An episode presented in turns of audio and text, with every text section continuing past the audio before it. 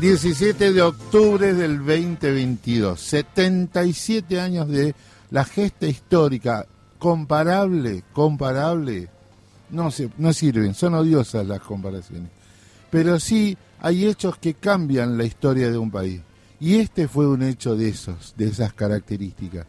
A mí me gusta hacer esas comparaciones épicas históricas, ¿no? El cruce de los Andes, eh, el 25 de mayo, la declaración de la independencia y esta, esta gesta emancipadora del pueblo trabajador yendo a rescatar a su líder, el teniente general Juan Domingo Perón, me parece que es un hecho importantísimo. 17 de octubre, en la radio Germana Abdala de ATE Capital, por eh, este espacio compartido con la Radio Central de los Trabajadores, le doy la bienvenida a mi compañera Lucrecia. ¿Cómo le va? Buen día. Bien, qué día épico, ¿no? Día mm. épico para, para la historia que nos encuentra este 17 de octubre con actos por aquí, por allá, ¿no? Y distintas como convocatorias para, para conmemorar el 17 de octubre, aunque con la radio vamos a estar en Plaza de Mayo con las 12 TA eh, cubriendo todo lo que está pasando por ahí y con mensajes de compañeros y compañeras que nos recuerdan o reflexionan sobre esta fecha tan importante en la historia argentina. Correcto, mayoría mujeres también, porque es una vivencia muy particular.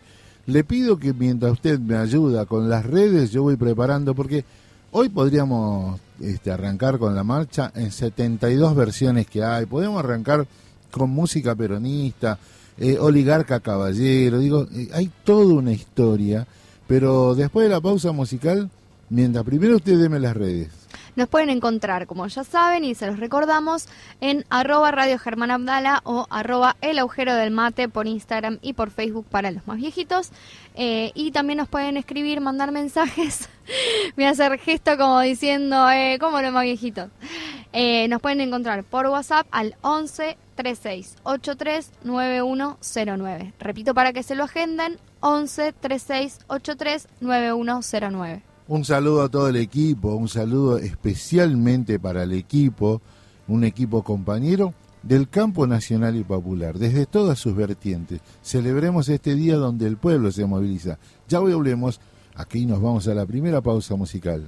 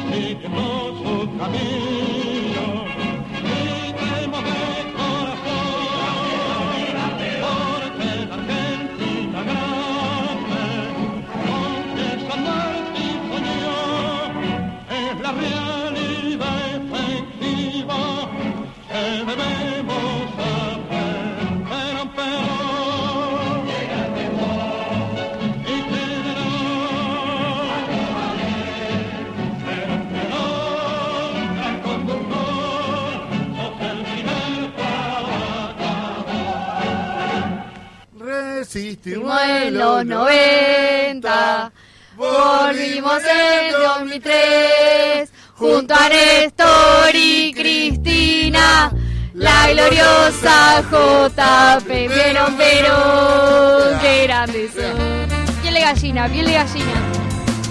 Qué lindo. No, no, no. Y además, eso, qué, linda- qué lindas las distintas versiones eh, musicales que hay de la, de la marcha, ¿no? La- ahí como la estamos escuchando en una versión más yacera, tenemos una versión bien Gracias. rockera. Gracias, flaco. Gracias. Hermoso. Mira cómo estoy. Mira. Todo el tiempo piel de gallina. Todo el tiempo piel de gallina. ¿Por qué? Porque no hay, fo- no hay forma de explicarlo. No podés, no te puede entrar. A ver, si ¿dónde está toda la cantidad de gente? Acá. Y acá, no- bueno, no es una cuestión matemática dónde ubicarse. Primero se tiene que sentir, se Sí. siente desde la cuna, desde la casa, desde cuando entraste al primer trabajo y te sindicalizás y te... ¿Cómo va a ser usted hoy? ¿Por dónde va a marchar? Yo voy a ir a la Plaza de Mayo. Voy a ir a acompañar seguramente a estudiantes de Éter que van a estar haciendo una crónica. Porque está afiliada, está afiliada a Cipreva, a UTE. claro, y en Y cualquier momento me afilio a ATE también. Claro, y tiene una cuestión putativa con nosotros, con la radio Germán Adal, así que puede ir un ratito. Bueno, reparta los stickers para las calcos para que la gente se baje la aplicación. Bueno, ¿cuál es la frase de Perón? ¿Cuál es la frase de Perón que usted este, más recuerda, le gusta? ¿No? Yo digo que hay en estos momentos hay dos frases eh, que yo quiero decir este, para ponerla en juego con ustedes.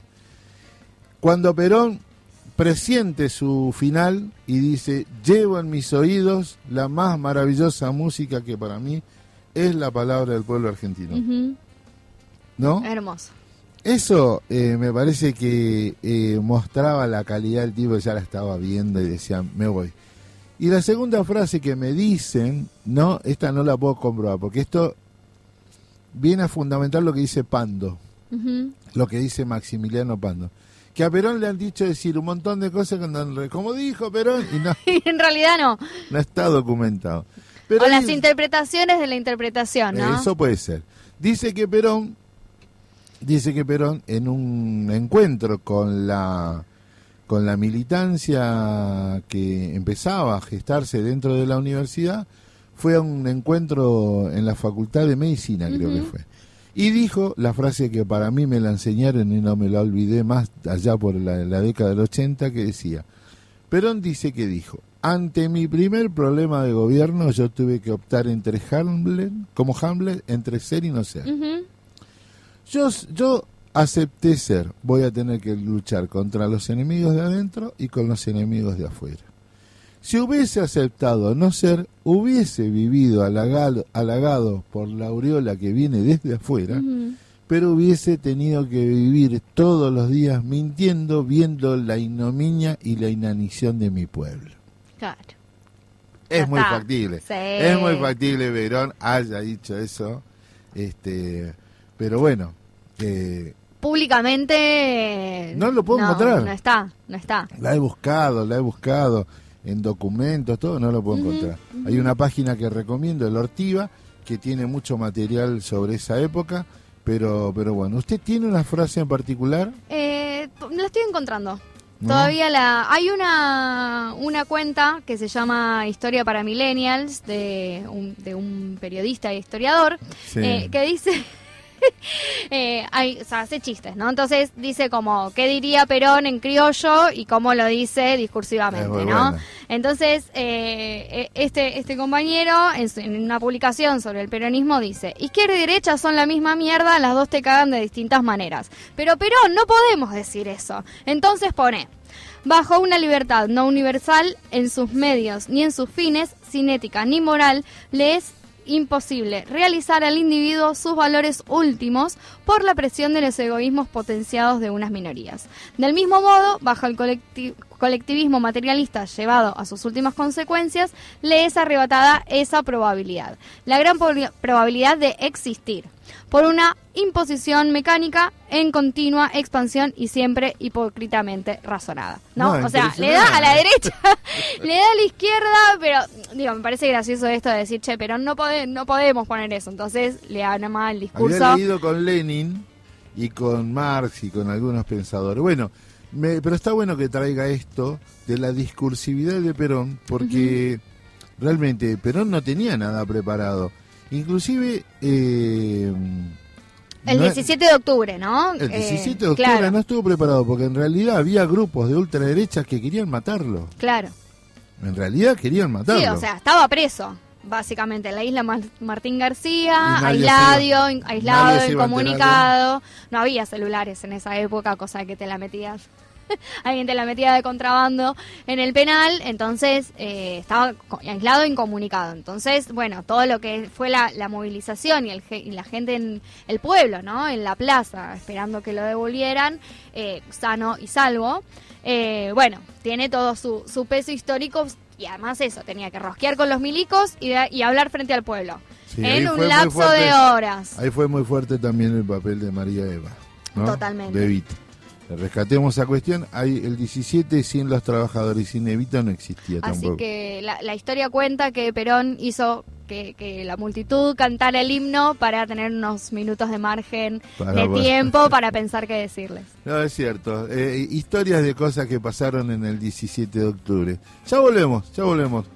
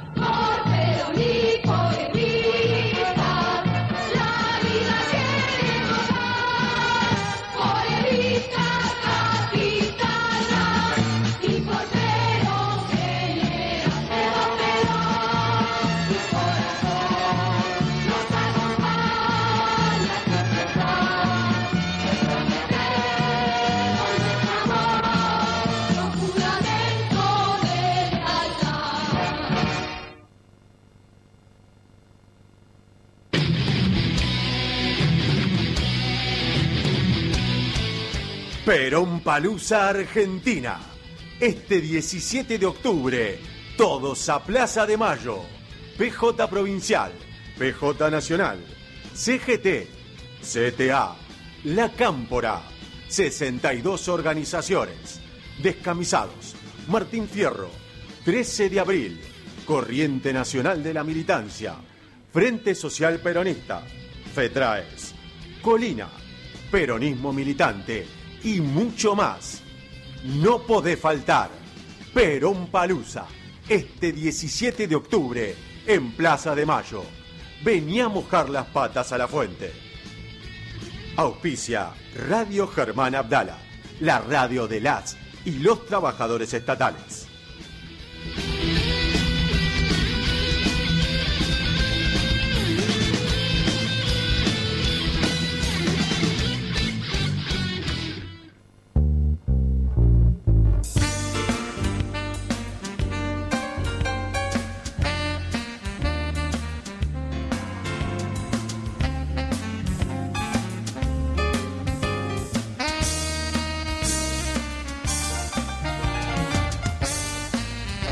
Horas, 11 horas 21 minutos, con toda la carga que conlleva, para nosotros la misma responsabilidad cualquier día de la semana, pero entienda que como ayer este, yo odioso de las fechas y comerciales, era el día de la vieja, entonces había que estar, hoy es el día 17 de octubre, me, está, me están diciendo que en un rato nada más vamos a tener un móvil de exteriores eh, directo desde la plaza, este, entre otras cosas, quiero ¿eh? ver los primeros globos, viste, las primeras banderas. Los primeros humitos de Lora Chori. Eso, quiero averiguar cuánto está el Chori hoy, a cuánto cotiza el Chori y la buñolita. ¿eh?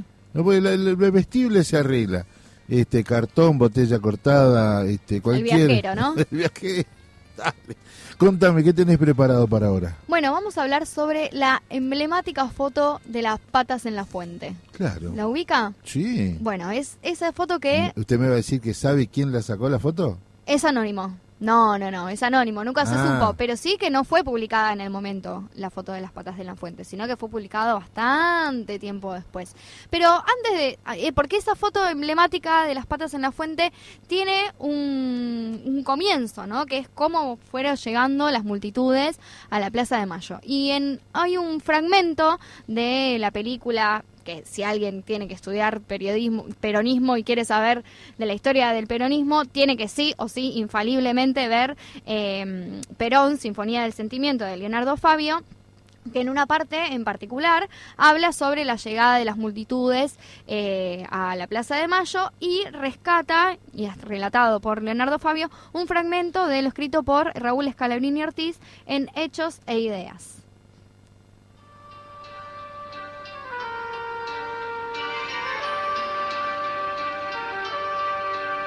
El sol caía a plomo sobre la Plaza de Mayo cuando, inesperadamente, enormes columnas de obreros comenzaron a llegar. Venían con su traje de fajina porque acudían directamente desde sus fábricas y talleres. Desfilaban rostros atesados, brazos membrudos, torsos fornidos, con las greñas al aire y las vestiduras escasas cubiertas de pringues, de restos de brea, de grasas y de aceites. Llegaban cantando unidos en una sola fe. Los rastros de sus orígenes se traducían en sus fisonomías descendientes de meridionales europeos, iban junto al rubio de trazos nórdicos y al trigueño de pelo duro en que la sangre de un indio lejano sobrevivía aún. Venían de las usinas de Puerto Nuevo, de los talleres de Chacarita y Villa Crespo, de las manufacturas de San Martín y Vicente López, de las fundiciones y acerías del Riachuelo, de las hilanderías de Barracas. Brotaban de los pantanos de Gerli y Avellaneda o descendían de las lomas de Zamora. La multitud tiene un cuerpo y un ademán de siglos. Hermanados en el mismo grito y en la misma fe, iban el peón de campo de cañuelas y el tornero de precisión, el fundidor, el mecánico de automóviles, el tejedor, la hilandera y el empleado de comercio. Era el subsuelo de la patria sublevado.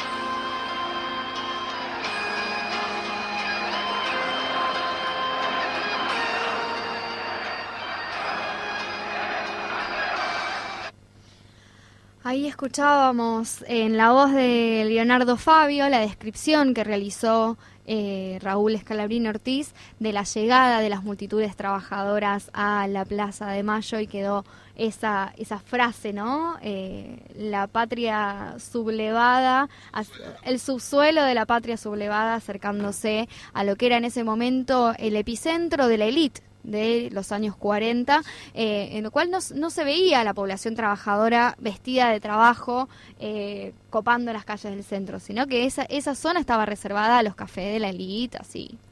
Y subsuelo no por menos. No, no, porque no. en la pluma se lo, lo leí varias veces, porque no me cerraba en un principio lo del subsuelo. Era por la invisibilidad, Claro. ¿no? Ese era subterráneo que emerge en esa gesta. Y que por eso era tan, tan importante en ese momento, eh, bueno, esta, esta imagen y esta foto de las patas en la fuente, ¿no? Que, que es un poco lo que, lo que estamos hablando en el día de hoy, eh, rescatando esa, esa imagen en el sentido de que se podían ver eh, esto, ¿no? La, la diversidad de personas que había eh, en la plaza, que venían desde los distintos sectores eh, fabriles, de los sectores trabajadores, y que en muchos casos estaban, por ejemplo, vestidas para ir al centro, ¿no? Se veía algunas mujeres vestidas con trajecitos, con vestidos. Había una particularidad en la vestimenta, entendiendo que esto, que se iba al centro cuando no era una zona eh, habitual para la clase trabajadora y que además eh, muchas de estas personas era la primera vez que se acercaban. Eh, también tenemos el audio de Juan Molina, quien fue ex dirigente del gremio de sanidad, eh, que contaba su, su experiencia y que es uno de los que se ve en la foto, en la famosa foto emblemática de las patas en la fuente. Y Juan Molina rescataba y recuperaba esto de su experiencia. Tomamos el tren en casero, que en aquel tiempo era el ferrocarril Pacífico, llegamos a Palermo. Ahí nos fuimos hasta el hospital militar porque decía que a Perón lo habían traído de la isla Martín García al hospital militar. Cuando llegamos al hospital nos dijeron, no, hay que ir todo a la Plaza de Mayo. Ahí demos la vuelta, agarramos Cabildo y venimos por la avenida Santa Fe. Después de caminar varias horas, le digo a mi hermano que yo usaba botita ortopédica en aquel tiempo, porque yo tengo defecto en una pierna, la pierna izquierda, de nacimiento. Este, le digo, no voy más, estoy cansado, para un poquito. Sácate la botita, grave error. Descalzo en el pavimento, se me hincharon las piernas. Y fue así que cuando llegamos acá encontramos el alivio de poner las piernas dentro de la fuente. Escuchábamos a Juan Molina, quien fue dirigente del gremio de sanidad y que a, los, a sus 17 años, porque era un pibito que, que laburaba, eh, se acercó a pedir por la libertad del general Perón y es uno de los que se ve con las patas de la fuente. Y te cuento, negro, que esta historia empezó el 17 de octubre de 1945, pero a lo largo de la historia argentina el movimiento peronista volvió a meter las patas en la fuente. Y hay tres fotos que pude rescatar, tres eh, de tres momentos épicos en los cuales podemos eh, se volvió a replicar esta foto, esta idea de las patas en la fuente. El primero en la vigilia al 17 de octubre en el año 2011 estábamos a poco tiempo de votar a Cristina en su segunda en su segunda presidencia. Eh, hay una foto reconstruida eh, que se ve a militantes de la cámpora con las patas en la fuente esa noche eh, en, el, en octubre de 2011 que fue la vigilia al 12 de octubre al 17 de octubre Después hay otra foto del 4 de noviembre de 2016 en la marcha de las 2CTA a Plaza de Mayo, en donde también se recreó esta foto de las patas en la fuente, en las cuales estaban Gabriel Mariotto, Amado Udu, Luis Delía y Fernando Esteche. En esa movilización contra el ajuste de Macri hay una foto con las patas en la fuente de estos dirigentes y la la, digamos, la, la, más popular y en donde se hizo, sí, muchas comparaciones, fue en el acto del 10 de diciembre de 2019, cuando asumió nuestro actual gobierno, en donde hacía muchísimo calor, muchísimo calor ese diciembre, eh, y en donde hay muchos pibes, pibas, mujeres, muchachos, todos con las patas adentro de la fuente, y esa es una de las fotos que se fue comparando con el 17 de octubre, no solo por la masividad del acto y la permanencia constante de gente en la Plaza de Mayo, sino porque hacía muchísimo calor y estábamos todos refrescándonos eh, con las patas en la fuente de la Plaza de Mayo. Bueno, eh, un músico argentino muy reconocido, usted este, lo va a conocer porque los, los, los y las jóvenes de esta etapa lo van a conocer a través de los auténticos decadentes, que fue Alberto Castillo. Este, perdón, Alberto Marino, eh, hacen una canción, hace una canción que se llama Oligarca Caballero, la oda a Perón, pero yo no quiero pasar la canción, sino que quiero para la gente que nos está escuchando y quien quiere todavía tiene la posibilidad de decirnos la frase que lo marca eh, sobre Perón. Dos, do, dos parrafitos nada más. Oligarca caballero prototipo del negrero, que explotaste al obrero sin tenerle compasión, han sonado las campanas anunciando un nuevo día para el pueblo que veía en Perón la salvación.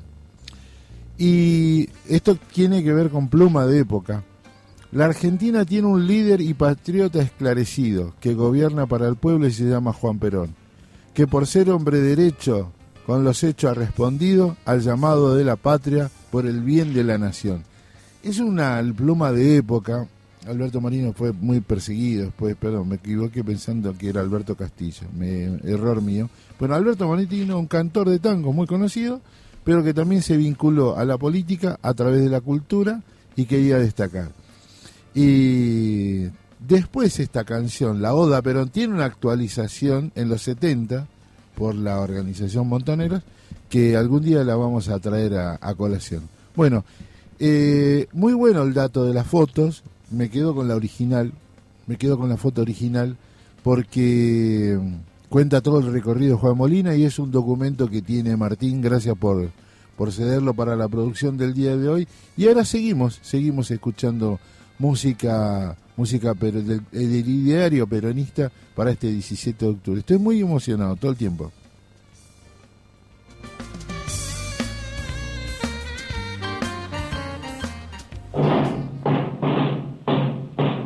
Atención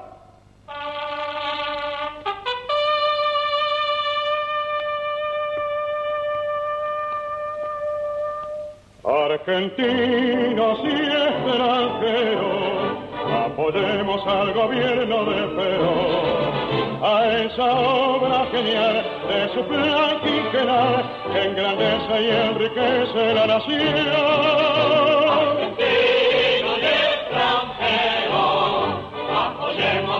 Gobierno de Perón, a esa obra genial de su plan quinquenal engrandece y enriquece la nación.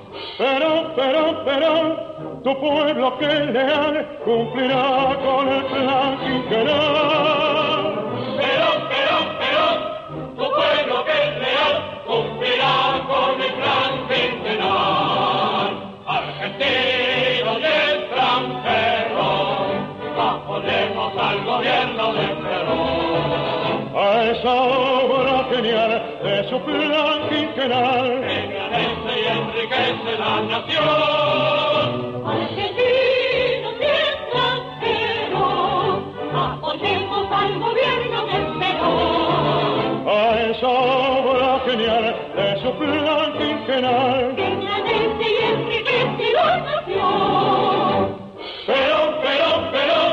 Tu pueblo leal cumplirá con el plan quinquenal. Perón, Perón, Perón, tu pueblo es leal cumplirá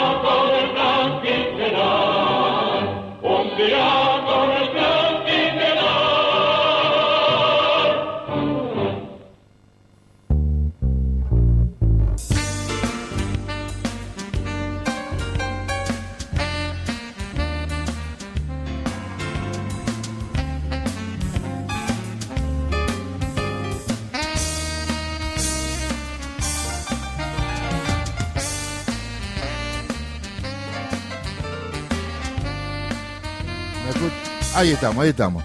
Vamos a ordenarnos porque la verdad que no me dijeron la frase. eh, ¿La compañera Agustina tendrá frase de Perón? Porque es comunicadora, ella no tendría que abstraerse de la cuestión ideológica de decir, che, mira, puedo marcar como una referencia esta frase. ¿eh? No, no- no por ello tiene que volverse peronista. El flaco debe tener una frase así medio, este, así de la tercera posición, porque lo conozco, eh, que la agita por ese lado. Un clásico, de la casa al trabajo, el trabajo a la casa. Es muy buena esa. Eh, ¿Sabe por qué era eso, no? Por el consumo de alcohol, por la distracción. Entonces, este, para que rindiera el sueldo. No, no, la veía toda. La tenía. Claro, exactamente. Imagínate a Avellaneda, todas las películas. Eran de caravana. Pando es más reservado, yo lo vería con una frase así medio este de la comunidad organizada, algo. eh.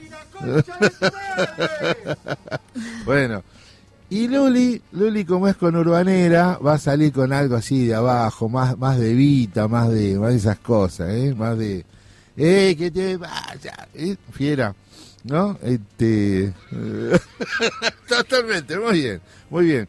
Había un cántico que decía, después te terminaban agarrando las trompadas todos juntos, pero había una canción que decía, este, no hay nada más lindo que la familia unida, los esperamos todos a la salida, los vamos a cagar bien a trompada, a ustedes no los salvan ni la cana, no va a quedar ningún gorila vivo, no va a quedar los francos ni los bajos, cinco por cada uno de los nuestros, como nos enseñar general. Listo, ya está.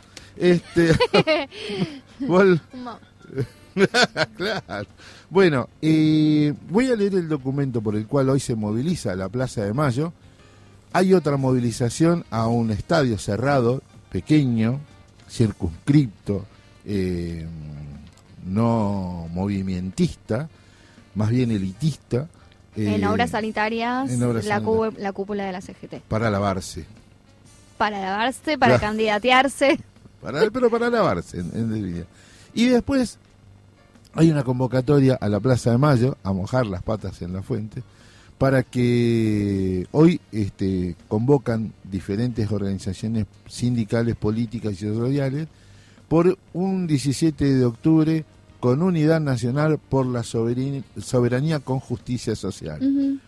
La unidad nacional solo será duradera si se construye con el pueblo como protagonista a través de sus organizaciones hacia la conquista plena de su justicia social. Este 17 de octubre a las 16 horas en la Plaza de Mayo propondemos una propuesta programática que diga revalorizar el rol del Estado en el control y planificación de la economía. Muy germán esto. Combatir la inflación, establecer como prioridad las políticas de aliento a la producción y generación de trabajo digno, rediseñar el sistema financiero, impulsar una reforma tributaria integral progresiva, establecer un estricto control del comercio exterior, plena recuperación de la soberanía sobre el río Paraná y puesta en marcha del canal, canal Magdalena, eh, restauración de un poder judicial ecuánime por el derecho a la comunicación democrática, muy de este tiempo. Total. Eh, voy a empezar por la- los sindicatos. Eh, el Frente Sindical para el Modelo Nacional de la CGT, la Corriente Federal de los Trabajadores, la CTA de los Trabajadores, la CTA Autónoma, la Unión Obrera Metalúrgica, el Sindicato Argentino de Obreros Navales, Mujeres Sindicalistas, Confederación del Trabajo de Jubilados, Pensionados y Adultos Mayores de la República Argentina, CGT Regional San Lorenzo, eh, y Obligado de Santa Fe, Movimiento Nacional de Empresas Recuperadas, Confederación Nacional de Cooperativa al Trabajo, la CNCT, Federación de Trabajadores de la Economía Social, la FETRAES, Federación de Cooperativas Autogestionadas de la Ciudad de Buenos Aires, FEDECABA y la Federación Argentina de Cooperativas de Trabajo. ¿no? Bueno, en tal sentido, eh, hoy estas son las organizaciones sindicales. Ahora vamos a seguir, este, pero yo quiero que Martín vaya preparando un testimonio de Cipriano Reyes. Cipriano Reyes salió de la calle Montevideo, allá en el querido Berizo, denominado actualmente como kilómetro cero del peronismo. Pero ¿por qué es importante? Porque ahí había la cosmovisión de una ciudad llena de inmigrantes que trajeron todas estas cuestiones de las discusiones. Y ellos fueron los primeros en ponerse de pie al enterarse de la de que habían llevado preso a Perón. Y que ahí cobró un rol fundamental doña María Roldán, de quien vamos a hablar dentro de un ratito. Ah, Yo como todo tiene que ver con todo, porque quiero quiero que ingrese el rol de la mujer en ese 17 de octubre, porque pareciera silenciado por esta historia oficial. Entonces, el movimiento obrero se moviliza. Es más, la, la CGT llegó tarde, declaró paro para el otro día. Exacto, y ya se venía gestando igual de antes, porque ya corrían los Yo me doy cuenta que no rumores. te tiene data, muy buenas. Ya corrían los rumores de que a Perón lo querían bajar y hacer boleta, obviamente, porque en ese contexto no se andaban con chiquitadas. Eh, entonces, el 17 de octubre, si bien toda la gente salió a la calle, lo que fueron los dirigentes, los dirigentes sindicales con esas incipientes construcciones sindicales, porque eran muy nuevitas, fueron hay que salir a la calle ya. Pero en realidad lo que se estaba gestando el 17 de octubre ya venía de unos días atrás, cuando se empezaron, cuando se enteraron de que Perón estaba preso y que lo estaban queriendo eh, boletear. Bueno, en ese sentido, Cipriano Reyes decía esto. Se levantó el No nos querían dejar pasar. Rato después se bajó el puente. Pero lo más extraordinario de eso, de esa epopeya, es que cuando se levantaron los puentes, los trabajadores con el, se sacaban el saco, se tiraban al agua, agarraban tablones, tablas, botes viejos y remando con las manos pasaban a la otra orilla. Parecía un éxodo de un pueblo que estaba amenazado por la barbarie de la guerra. Rato después se bajaron los puentes, pasaron los gruesos. La policía enfrente hizo una descarga cerrada del armamento. Todos nos miramos, dijimos no cae nadie, han tirado al aire, adelante. Rompimos la cadena y escuchamos a un oficial que comandaba que decía, dejen esto, ¿quién ataja? No se puede atajar, denle en vía libre. Y así nos dieron hasta llegar a, campo, a la Plaza de Mayo y realizar el 17 de octubre. Increíble, increíble. Quiero, quiero, eh, no, no, no. Y eh, piel de gallina, piel de gallina. No, yo estoy al borde de la lágrima porque a Cipriano lo he visto en la película, lo he escuchado y quiero decir esto. Ese ejército, esa policía, era la, la policía que había formado la conservadora, la, la del fraude patriótico. No, no había un proceso, después hubo un proceso de conciencia, tanto en el ejército, con el advenimiento de Perón y Evita. Pero entendamos que esa gente hizo como para amedrentar, pero no iba a dar un paso atrás ese pueblo movilizado. Así que, este... Y, y no por las condiciones en las que venía el pueblo trabajador, ¿no? La- hasta, el, hasta el advenimiento del peronismo eh, elegido democráticamente, la- los laburantes no tenían vacaciones, no tenían aguinaldo, no tenían eh, convenios colectivos de trabajo. Recién con Perón en la Secretaría de Trabajo y Previsión Social es que ahí eh, empezaron a- los primeros convenios colectivos de trabajo, pero si no eran jornadas, como, como les voy a contar en un ratito, por ejemplo, en el gremio de los frigoríficos, jornadas de 6 de la mañana a 8 de la noche con Claro. una hora en el medio de comer, que a veces, que a veces, que en realidad era casi siempre, eh, ni siquiera tenían esa hora para descanso. Bueno, entonces, volviendo a Cipriano, cuando dice, levantaron los puentes, bajaron los puentes, levantaron los puentes, bajaron... Descarga de, de armas de fuego y la gente igual siguió y dijeron, a esto no los podemos parar, no los para nadie. O sea, eh, me, me está contando Martín muy bien. Estamos hablando del sur Fabril, ¿no? De, de Lanús, Avellaneda, Berazategui, Varela, eh, eh, La Plata, Bericia y Ensenada. Digo, no es menor, eh, no se convoca, este, ahí no hay planes, ahí, ahí no hay este, una cuestión económica, hay ahí una cuestión de un sentimiento creado a partir de la respuesta generada de la Secretaría de Trabajo por el general Juan Dom, en entonces coronel Perón. Entonces, tan, tan pequeño el gesto para que produzca semejante transformación. Martín, salvame de esto, sacame de acá porque estoy en un momento complicado y esto es el 17 de octubre en la radio Germán Abdala.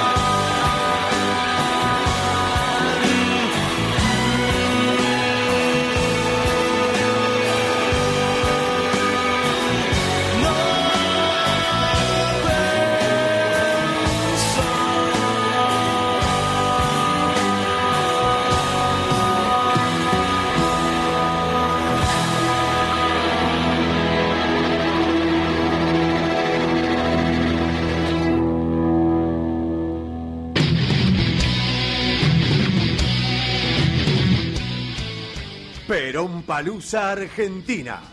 Este 17 de octubre, todos a Plaza de Mayo. PJ Provincial, PJ Nacional, CGT, CTA, La Cámpora, 62 organizaciones. Descamisados, Martín Fierro, 13 de abril, Corriente Nacional de la Militancia, Frente Social Peronista, FETRAES, Colina, Peronismo Militante y mucho más. No podés faltar. Perón Palusa, este 17 de octubre, en Plaza de Mayo. Vení a mojar las patas a la fuente. Auspicia Radio Germán Abdala, la radio de las y los trabajadores estatales.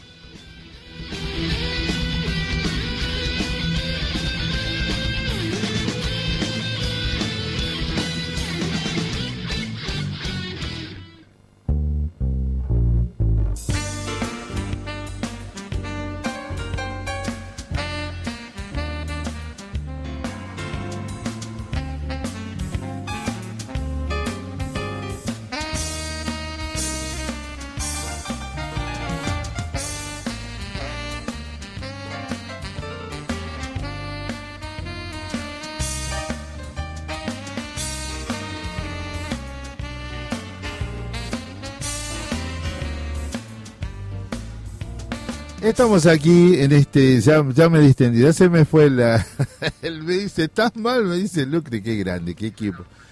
11 horas 51 minutos, ¿ya está enganchado? Bueno, espera, do- un segundo nada más. Eh, después escúchelo bien, Fedele, porque ese mayo no es un mayo eh, 17 octubrino. Decía mayo. Es me salió porteño. medio, medio, salió un medio este, norteño. Tenemos la sección de deporte como para cambiar un poquito, para de- de- de- de mejorar y contar todo lo que nos está pasando en estos momentos. Esta es la manera que presentamos a Marcial Cabello. Bien, seguimos así, ¿eh? Atentos, concentrados. Sí, Yo me abro por la derecha para buscar algo de carne y vos picaste a la verdulería. a la verdulería. Presionando, ¿eh? No le des ni tiempo para pensar. ¿A cuánto está la zanahoria y la papa? Los tomates son orgánicos. Lo ahogo, full precio. Eso, vamos, eh. Vamos que lo sacamos adelante. ¡Vamos! No podés estar todo el día pensando en fútbol. Para eso está Marcial Cabello, que nos trae toda la actualidad del mundo del deporte. Acá, en el agujero del mate.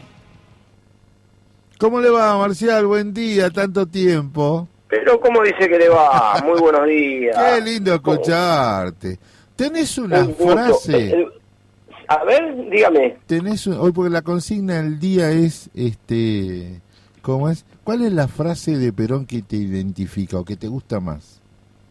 Uy, qué buena pregunta. ah, brava la chica. Eh, no, no, a, usted me agarra así y son muchas las Ah, frases. escúcheme, yo, pero yo digo que usted es la mejor pluma del peronismo en la ciudad de La Plata y se me viene a achicar con con esto, con este no, no me, achico, no me achico en, no, no me achico en absoluto, no, no me achico en absoluto, pero eh, hay muchas frases. Ahora si tengo que elegir una, eh, qué buena pregunta, me dejó Yo te, te identifico, yo te identifico vos con una, la última. Para mí la última frase es la que a vos te, te- conociéndote, A ver. llevo en mis oídos la más maravillosa música. Ese es, es- sí, a ver, no, para, para un compañero no hay mejor que otro compañero, para un argentino no hay mejor que otro argentino, y Ahí no está. nada. Ahí, ahí- Ahí estaba, a ver, pa- ahí estaba panquequeando el viejo. Lo quiero mucho, pero ahí estaba panquequeando. sí, pero, eh, a ver, yo con lo- eh, hoy en un día como hoy, como el día de la lealtad, me, me quedo me quedo con alguna cuestión de esa, me parece. Bueno, bueno. Eh, pero por eso digo que son muchas las frases, hoy es un día emblemático para, para, para el peronismo. Eh, yo tengo una, una, una frase de, de cabecera en un día Uh, eh, que aprovecho que aprovecho y, y siempre la digo que la, la lealtad eh, se, se ejerce y no se proclama. Claro. Eh, y, y- e intento en mi vida hacer un culto de ese ejercicio de lealtad. Para con mis amigos para con la familia eh, para con para, para con quienes están alrededor y por supuesto para con los compañeros doy fe. eh, me parece me parece que es eh, algo que digamos más allá de los actos más allá de, de, de- de la cuestión de- del día en particular me parece que es algo que nosotros debemos reflexionar los dirigentes deben reflexionar más que nadie eh, y, y- y repensar y repe- pensar y repensar esto de la lealtad. Eh, creo que no todos la ejercen y creo que todos la quieren proclamar eh, y me parece que con la proclama no vamos a ningún lado. Buen día, Marcial Lucrecia te habla. Eh, Hola Lucrecia, ¿cómo fue estás? Buen día. buen día. Fue bastante clave esto hablando de la lealtad, ¿no? Eh, todo lo que sucedió durante el mes de septiembre y agosto con Cristina, ¿no? Como la lealtad y el amor se paga con lealtad y amor, ¿no? Y, a ver, en la- en- con lo de Cristina, eh, en el día a día, con la gestión también, este, estamos siendo leales para con los compañeros, estamos siendo leales para con los trabajadores, estamos siendo leales para el, con el pueblo. Bueno, nada, ahí hay un montón de cuestiones que nosotros nos tenemos que replantear como peronistas y, y volver de alguna manera a, a la, a la fuente. Eh, me parece que, a ver, eh, creo que las bases son los que tratan de alguna manera de, de ejercitarlo eh, en, en el día a día. Eh, eso lo, lo, lo vemos. Ahora, es muy difícil después cuando no se puede, cua- cua- cuando cuando de arriba no pasa no, no pasa lo mismo, ¿no? Total. Escúchame, Marcial, somos eh, la- el, el 17 de octubre, trending topic en, en Instagram, pero lo, im- eh, Gallardo sigue siendo lo, lo más notable. ¿Qué traes en tu alforja de noticias hoy? Bueno, lo- sin duda, sin duda alguna, lo de lo de Gallardo es la noticia de, de la semana, eh, por todo lo que lo que representa, por todo lo que conmueve. Ocho años al frente de un plantel eh, que no es poca cosa en un fútbol argentino que, que cada vez es más más crudo, que cada vez es más resultadista y que está claro que que va mucho más allá de, de- de los títulos obtenidos. Eh, ha sido un gran formador de grupos. Por supuesto. Eh, en- por supuesto que por, por supuesto que, que- que todos tenemos nuestras visiones y demás, pero creo que hoy por hoy es el mejor que, que hay en el fútbol doméstico, sin ningún lugar a duda, y que creo que en algún, de alguna medida ya como que le quedaba chico eh, estos pagos, ¿no? Eh, posiblemente, bueno, tenga la posibilidad dentro de seis meses, creo que él había dicho que se iba a tomar seis meses para descansar, se va a ir al Mundial con, la familia, eh, y, y después, posteriormente a eso, seguramente tendrá alguna posibilidad en Europa, eh, imaginamos, y, y bueno, habrá que ver ahí en Europa, que es otro fútbol, que es otra cosa, nada, si puede seguir con, con este nivel de crecimiento que ha tenido eh, y ha perdurado año tras año en, en- en River, ¿no? Bueno, Y que, que, digo, que sorprende un poco, ¿no? También, ¿o no? La Sí, salida de sorpre- a ver, Gallardo. sorprende sor- sorprende por, por por la cantidad de tiempo que hay. Yo creo que en algún momento todo todo termina. Era es más, uno creía, uno creía que este final iba a ser en diciembre del año pasado. Claro. Eh, ya hubo una mague. Hubo, hubo, no sé si hubo una mague de él, yo creo que hubo una, una, eh, una lectura o una mala lectura nuestra de, de, pensar que era el momento para que, para que Gallardo se fuera. Eh, no lo hizo, duró un tiempo más y bueno, nada, eh, un año más. Eh, se está yendo ahora a fin de año cuando se le termine el contrato, le queda un partido más con, con, con River y a partir de ahí, bueno, eh, creo que por lo que él dijo va a, va a descansar. Pero sí, es una gran pérdida para, para el fútbol argentino eh, que no esté dirigiendo y ojalá River pueda, va a ser muy difícil elevar la vara. Sí, yo creo que va a ser muy difícil elevar la vara por más de los nombres que vengan, por más que De Micheli esté en el Bayern Múnich, por ahí, por más que, que, que suene Gareca, yo creo que va a ser muy difícil eh, igualar y elevar la vara. A mí, si, si a mí me preguntan, a mí me encantaría, por esto de, de- del fútbol en, en, eh, en general ¿no? y, Claro. no en River y no River en particular, me encantaría que fuese Pablo Aymar, ¿no? Creo que Pablo Aymar estaría a la altura por, por su cabeza, por cómo habla, porque creo que es un formador, estaría a la altura de lo que de, de, de seguir mejorando con, con el fútbol argentino. Pero bueno, son gustos, por supuesto, y bueno, determinará el, el- de- determinará el, el mundo River quién será el, el técnico a lo largo de- del próximo año. bien, Marcial, estoy buscando, no tuvo mucha difusión los Juegos Suramericanos en los grandes medios. Más, el, el primero que busqué fue en Olé y no, no está el medallero. No, pero pero eh, es, es difícil porque la, eh, la centralidad hoy pasa eh, como, como suele ocurrir y, y nos pasa a nosotros a veces que terminamos por ahí hablando incluso de fútbol. eh, la centralidad pasa por el por la finalización del torneo, la centralidad pasa porque estamos a la vuelta de la esquina del mundial.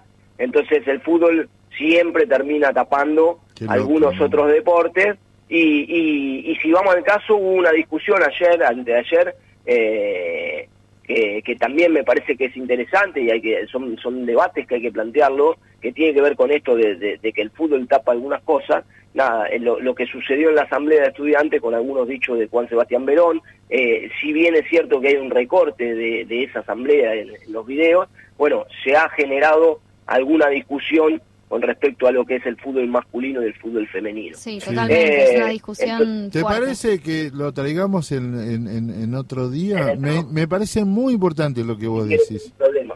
No hay problema, pero me parece que no es un dato un dato menor y que tiene que ver con esto que vamos que, que estamos hablando de, lo- de los Juegos eh, Sudamericanos que se disputaron en, en Paraguay y que Argentina totalizó un 197 medallas, ¿sí? Y terminó en la tercera ubicación detrás de Brasil y detrás de Colombia. Brasil tuvo 319 y Colombia 255. Tremendo. Eh, lo cual es, un, es un- una muy buena participación de los eh, deportistas argentinos. eh, con cincu- de, de esas 197, 58 fueron de oro, Sí. 75 fueron de plata y 74 de bronce. Eh, la verdad que, que es un- una buena, buen una buena participación argentina en términos generales. Y un bien preparatorio, ¿no? Porque el año que viene hay Panamericano, me decía Martín recién. Este, Exacto. Entonces digo, es una buena preparación para lo que, todo lo que sea competencia le ayuda a los deportistas para que, para que puedan mejorar su rendimiento, ¿no?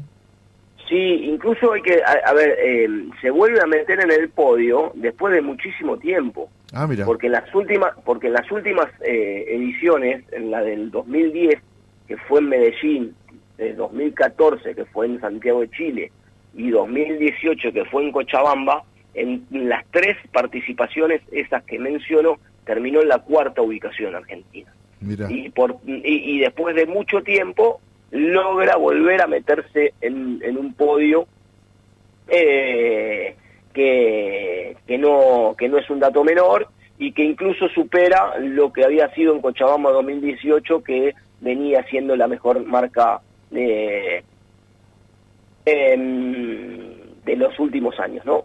Eh, entonces me parece importante la, la, la participación y me parece importante eh, incluso hasta, hasta que se le dé eh, em, a ver no quiero dejar de no quiero dejar de mencionar que esta participación de Argentina saliendo tercero en el podio viene después de cuatro años de desidia. Entonces que en dos años o en tres años eh, esto se haya mejorado me parece importante poder destacarlo No hubo eh, efecto Macri entonces. no, no sé si no hubo efecto Macri. Yo creo que nos va a costar mucho volver a, a tener el deporte como, como uno quisiera. Eh, pero sí está claro que empiezan a, a leo. Claro. Este, bueno, es un, es un buen dato eh, lo que vos me planteas. Yo quiero eh, preguntarte eh, también, dejamos deberes, pero me pareció que lo que tocó del fútbol femenino fue un muy buen dato. Eh, la verdad que Marcial siempre te sorprende. ¿Cuál es otra cosa que vos, a tu criterio, hoy en el escenario deportivo, más allá de los gallardo y la definición del allá de los gallardo y la definición del campeonato que realmente es apasionante, no debe haber en el fútbol mundial un campeonato tan apasionante, ¿no? No hay un campeonato, a ver, no sé si eh, uno está habituado a, a Uruguay que, que se dirimen entre dos equipos, uno está mm, habituado a, a- a España que se dirimen en dos o tres equipos y que por lo general y que por lo general eh, mm, siempre son los mismos, ¿no? Eh, entonces en este en este caso en este caso em, eh, que haya un equipo como Gimnasia, un equipo como Atlético Tucumán, eh, no hace mucho, el año pasado salió eh, Colón de Santa Fe, que haya otros equipos que no sean solamente Boca y River eh, en, la, en la competencia, en la lucha, bueno, Racing está ahí también, hace que el torneo sea realmente interesante y, y bueno, y que, que nos tenga en vilos hasta casi la última fecha, ¿no? Porque después del resultado de ayer eh, podría hasta haber hasta un cuádruple empate. Mirá. Sí, eh, yo para, para ir finalizando, Marcial, y tenerte en este en este raconto deportivo, eh, eh, no hay tiempo, pero para la próxima vez creo que hay que irse, para no los equipos tradicionales de España, hay que irse hasta el ochenta y pico. Que creo que Ajá. fue, eh, que, que fue- o la Real Sociedad, algo de los Reales, Real Sociedad, Real Valladolid, alguno de esos. Pero bueno, Puede, eh, puede ser y, y, y en alguna en alguna conversación estuvo el Villarreal. Exacto. Eh, en alguna conversación estuvo el Villarreal, lo que no recuerdo ahora es el, es el, es el año particularmente. Banco el fútbol argentino. Eh, espero que al, al muñeco, esto que usted dice que por ahí tenga futuro europeo, no le pase como al virrey que se fue con todos los palmares de acá a la Argentina y hizo sapo en la Roma, ¿era? Sí, en la Roma. Bueno, Eh, sí, a ver, es eh, a ver, no, no está, mm, eh, es otra cosa, es otro fútbol, eh, es otra historia, son otras culturas, puede ser que, que suceda, ojalá no le suceda, ¿no? Eh, eh, hay que tener, yo creo que tiene una templanza Gallardo como para ir a Europa y triunfar y perdurar en el tiempo, como lo hizo Simeone o como lo hicieron eh, tantos otros. dale. Eh, me parece. Pero bueno, la, y la última, la última de color, que no es menor, sí, la vuelta de Gaby Sabatini a, a las canchas de tenis, que va a hacer dupla con Rafael Nadal y van a hacer una exhibición. Eh, no está todavía determinada la, la fecha, pero, Pero van a ¿cómo, jugar. cómo se la picanteó Gaby Sabatini, no? Eh, se lo- la, la pone, sabe Gaby, esa- Sí. ese tipo de cosas la- la- las, las hace muy bien. Eh, no es una mujer de- extremadamente mediática, pero cuando tiene este, este tipo de situaciones lo maneja muy bien, a su estilo, con elegancia. Y bueno, y van a jugar en, la Arena Parque Roca junto a Rafael Nadal y va a ser un gusto seguramente poder verla nuevamente eh, con, la, con la raqueta en la mano. Total. Gracias, Marcial. Abrazo enorme. Un abrazo, un saludo para todos compañeros. Chao, hermano. Seguimos así, eh, atentos, concentrados. Sí, Yo me abro por la derecha a buscar algo de carne y vos picaste a la verdulería. a la verdulería. Presionando, ¿eh? No le des tiempo ni para pensar. ¿Cuánto está la papa, la zanahoria? ¿Los tomates son orgánicos? Lo hago, full pressing. Eso, vamos, vamos, vamos, que lo sacamos adelante. ¡Vamos! No podés pensar todo el tiempo en fútbol. Para eso está Marcial Cabello, que nos trae toda la actualidad del mundo del deporte. Acá, en el agujero del mate.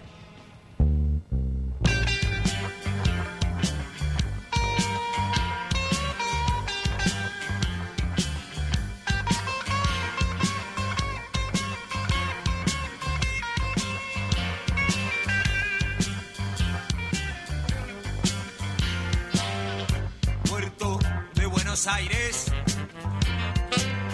Allá el laburo es duro bajo el sol. Todos los días voy al puerto. Me baña el mismo sudor. Me han amarrado a los muelles. Hace el blues del estibador. Cada vez que zarpa un barco. No se mueven más. Tres remolcadores tiran de un barco y se los llevan de la dársena. Pregúntenle cuánto dolor a mi espalda el estibador. Blues obrero, blues obrero,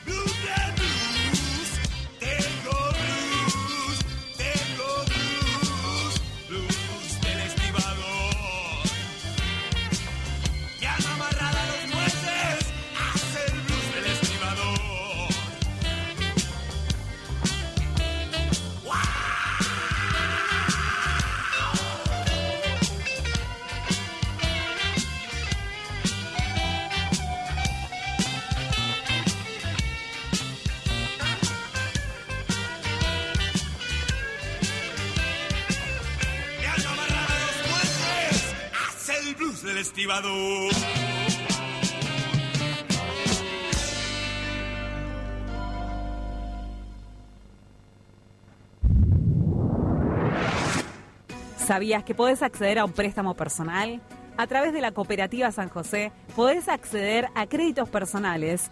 Envía tu consulta a sandra.copsanjose.com.ar o al WhatsApp 11 4407 1101.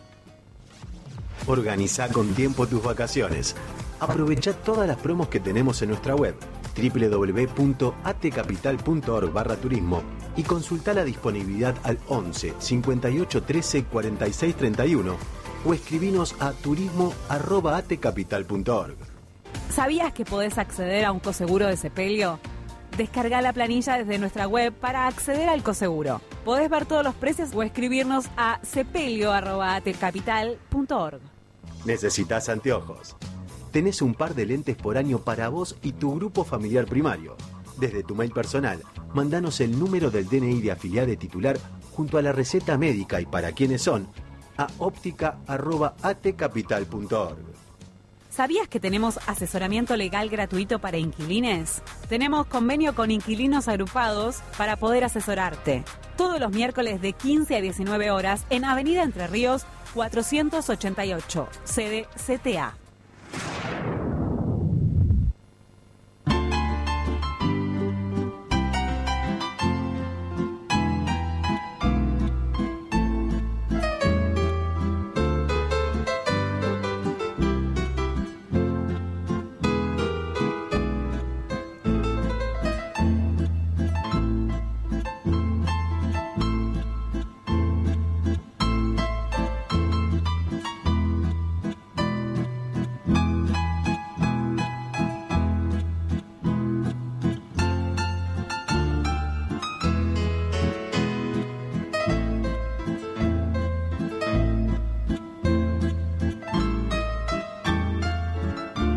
Está lindo esto, ¿eh? Está lindo. Tiene onda más ranchera, ¿eh? Onda más ranchera, bal, balseadito, un balseadito, ¿eh? Un balseadito, ¿eh? Un balseadito surero, ¿eh? Ahí con bombacha, vincha. Un pañuelito para revolear. Claro, claro. Yo, este, ¿Usted bailaba en la escuela primaria? Eh, pero bailaba pop, no bailaba chacarera. No, porque era ahí era cuando te, te bailaba construían, te Cristina, Agui- Cristina Aguilera, Britney Spears. Cara, una zapatria en tu escuela.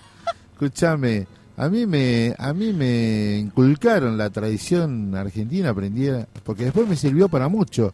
La chacarera, el gato, eh, la samba, robé mucho. Robé mucho con el tema de la- Y además porque te escapabas de la, de la hora de matemática, la hora, alguna hora en particular. Ah, eso sí lo y hacía. te escapabas. Eso sí. ¿eh? Bueno, escúcheme una cosita. eh, hay un material este, que tenemos que darle lugar. Hay una convocatoria por la Unidad Nacional, la Soberanía con Justicia Social. Ya están llegando, me avisan. Les cumpas de la Verde y Blanca de Provincia de Buenos Aires que vienen. Y hay unos cumpas que justo que estaban por salir, se le, le mandamos un saludo a los chicos de Frente de Peronismo de Base. Se les rompió el micro. ¿le? Ay, no. Y el micro no tenía, bien, bien peronista esto, Martín. El micro no tenía auxilio. Claro. como debe ser.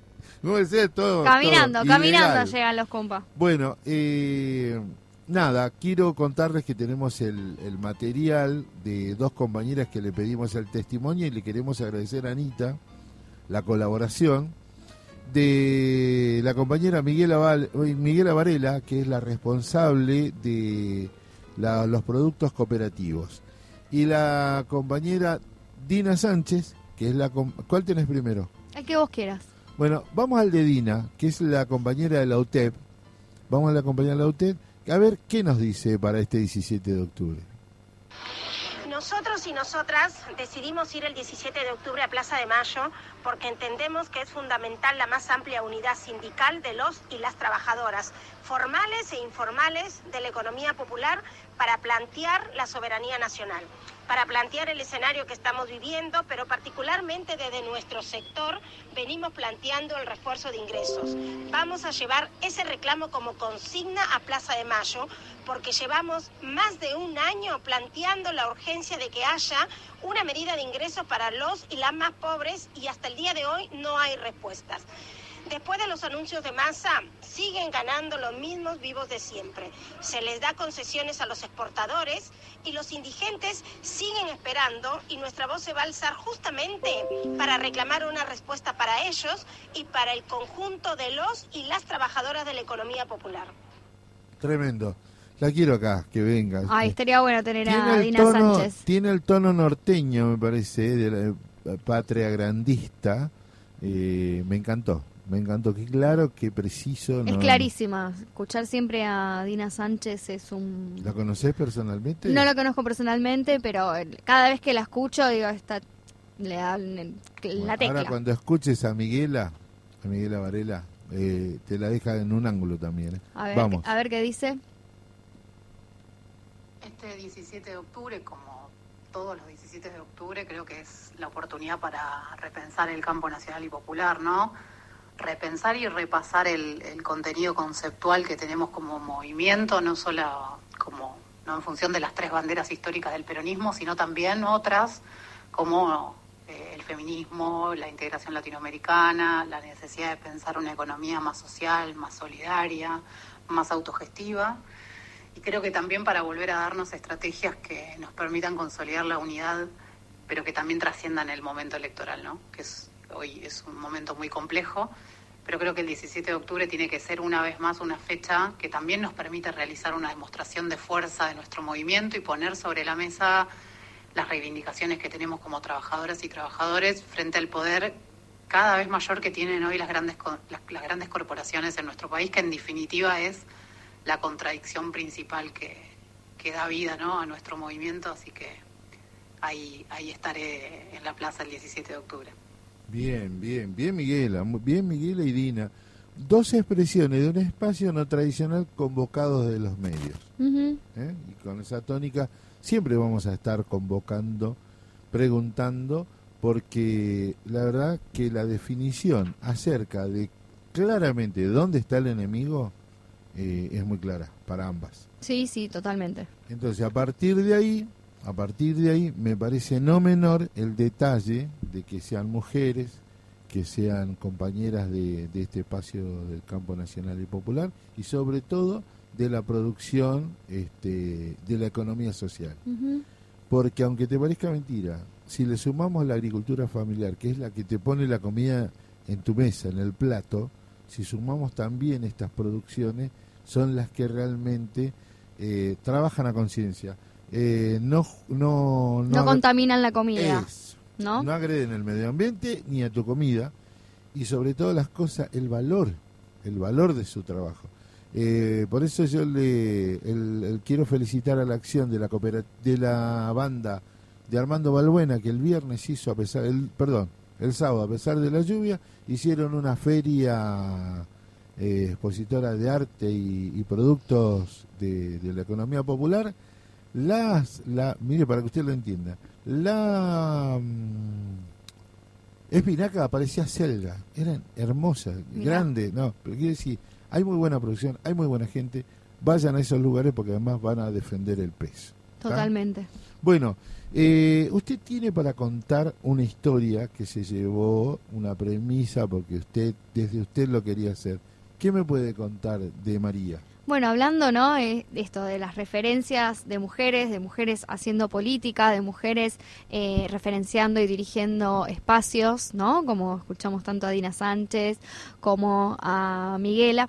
Eh, bueno, estamos con la historia que de una mujer que no, no tuvo mucha repercusión, ¿no? Es su participación, pero que sí fue clave a la hora de movilizar a toda la zona sur de la provincia de Buenos Aires, primero hacia el centro de La Plata y luego hacia eh, la Plaza de Mayo en la capital federal, que es Doña María Bernaviti de Roldán que era eh, la, la- la compañera de uno de los referentes de la- los frigoríficos de Berizo, pero que ella en particular también venía o tuvo una formación eh, política por parte de su padre, que era un inmigrante italiano anarquista que escapó.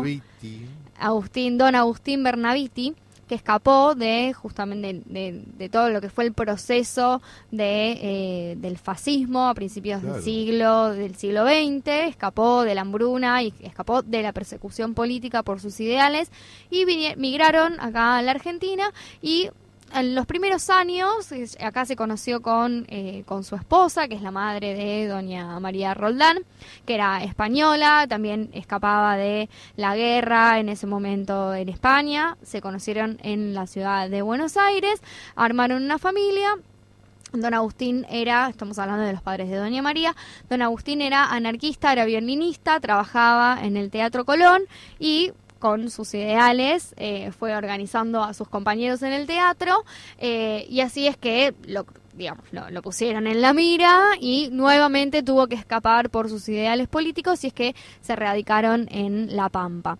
Allí Doña María, a sus 16 años, conoce a su marido, Vicente, eh, que era 20 años mayor que María. Nadie estaba de acuerdo con esa, esa unión con esa pareja, pero ellos avanzaron eh, con su amor. Vicente había escapado de Berizo, él era trabajador eh, de, las, de los frigoríficos en, en Berizo, había escapado porque tenía un romance con eh, una mujer turca. eh, que había quedado embarazada y para que no eh, básicamente lo mataran tuvo que escaparse a La Pampa y en La Pampa es donde conoce a doña María Bernaviti empiezan y avanzan con su amor y frente a eh, empieza a crecer su familia.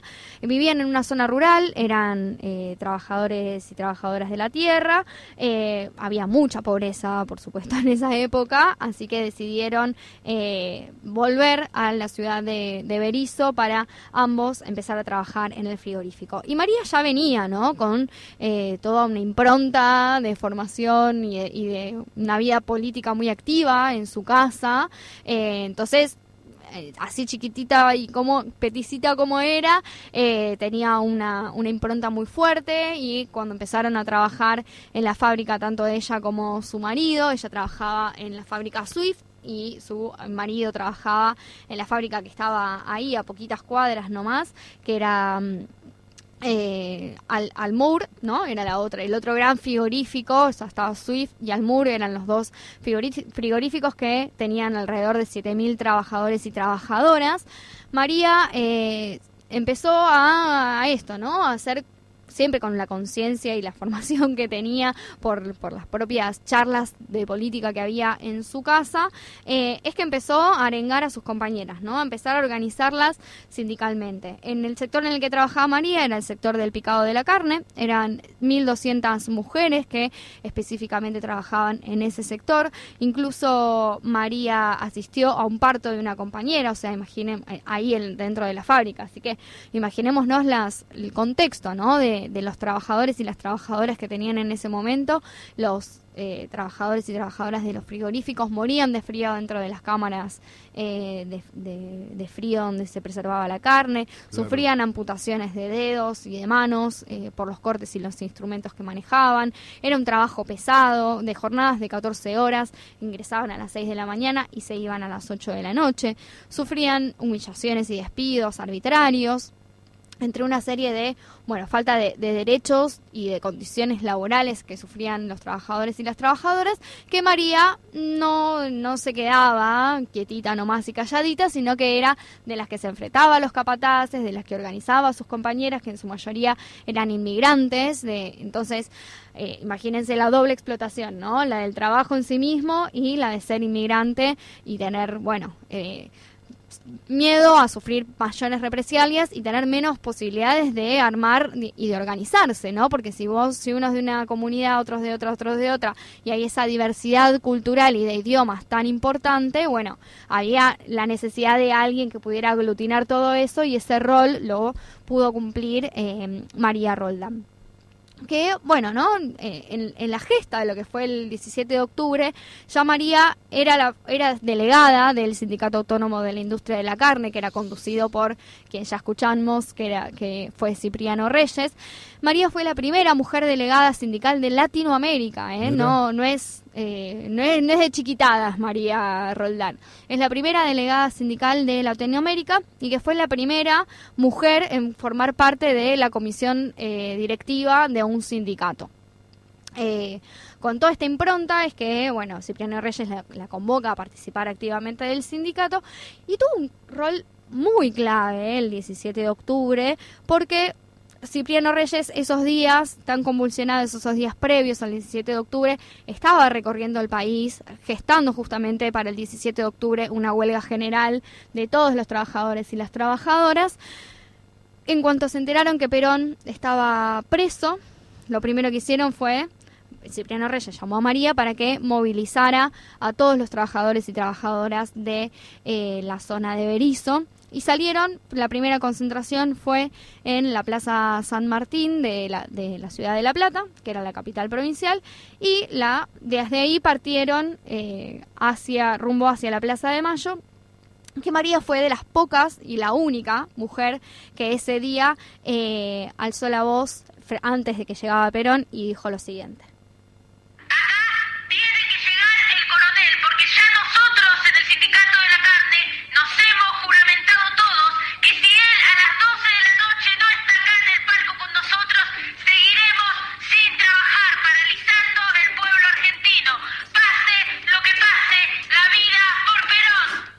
Tremendo. Bueno, esa, ahí escuchábamos eh, una recreación de lo que dijo María eh, Roldán ese 17 de octubre en la Plaza de Mayo, eh, que el mismo Farrell decía, ¿y usted quién es? ¿No? Y ella decía que soy una mujer trabajadora con un cuchillo que pesa más, que es más grande que yo, ¿no?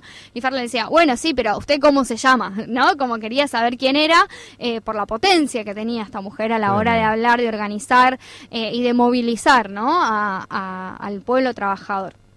¿Y cómo era este trabajo gremial que hacía María, no? Y con esto, para, para también hacernos una idea que es el un poco lo que hacemos hoy también, ¿no? Esa necesidad de ir compañero por compañera, eh, pensando en cuál es el rol del sindicato, qué importancia tiene el sindicalismo y, estar afiliado a un sindicato y estar como trabajador y trabajadora organizadas, ¿no? Eh, esa, esa legitimidad que fue construyendo María en, los frigoríficos Sweet y en Armour eh, es lo que permitió que justamente en el 90 en el 44 hubiera un paro general, eh, perdón, un paro de los frigoríficos en los cuales habían logrado días antes reincorporaciones y en este caso en particular, en la huelga del 44, los 14 puntos que entre algunos eran eh, las jornadas de trabajo, eh, la, pagar los salarios, un aumento significativo de los salarios, que hizo que, bueno, después en el 17 de octubre del eh, 45, eh, bueno, sucediera esto, ¿no? Que pudiera María movilizar a todo, a todo el sector de Berizo y de las fábricas de Berizo, primero a la Plaza San Martín de La Plata y después eh, a la Plaza de Mayo en Buenos Aires, y habiendo dicho esto que acabamos de escuchar. Bien. Bien, yo estuve leyendo mientras usted decía. Eh, yo me preguntaba por qué los frigoríficos estaban ahí en Berizo. Claro, eh, estos son los retazos de lo que fue el tratado Roca-Runciman, ¿no? Con el tema de que venderle solamente productos a los ingleses, profundizado por las guerras, ¿no? La Primera Guerra Mundial, este, donde, donde se mandaba toda la carne enlatada para, para el frente de combate. Eh, pero asimismo toda esa gente que, claro, como había mucha mano de obra, se nutrió de dirigentes, gente con experiencia política y militante, así que era un caldo de cultivo donde en algún momento iba a explotar, ¿no? Sí, qué importante también la, el rol, o sea, volvemos, vuelvo a rescatar el rol de las mujeres en la organización sindical, que, digo, por las propias eh, circunstancias culturales eh, en las cuales las mujeres quedamos relegadas a un segundo lugar, eh, bueno, como el protagonismo de María para poder acceder a documentos, o sea, hay que hacer un laburo de investigación muy profundo o haber accedido directamente a su voz, como es el caso de Daniel James, que es un quien, quien escribió, digamos, por decir, la biografía de Doña María y que hizo todo un recuento y tuvo entrevistas para con ella. Eh, y también, bueno, el laburo documental y de buscar sus familiares y hablar con, eh, con familiares y tal que recomiendo para eso un el perfil que escribió la periodista Tali Goldman para LatFem hace unos años, que hizo toda esa tarea, ¿no? De re- entrevistarse con los familiares, de leer el libro, de buscar material de archivo histórico. Bueno, y qué difícil que es eh, justamente encontrar datos oficiales eh, de las mujeres sindicalistas de ese momento que tuvieron un rol protagónico y, y fundamental para gestar el 17 de octubre. Y te comprometo a que tratemos el tema de la labor de las mujeres en los ámbitos de trabajo, porque hubo una película muy famosa de, de Isabel Sarli, Carne, donde Ah, mostraba sí. cómo era el trabajo en los frigoríficos, el acoso y la forma de trabajo. Quiero agradecer a la compañera Consuelo Orellano que nos gestionó este material y el contacto y de cómo a través de su sobrina. Este, así que le vamos a hacer llegar el recorte del audio, yo me comprometo a cortarlo y mandarlo. Con este, con esta mención me voy a la pausa musical.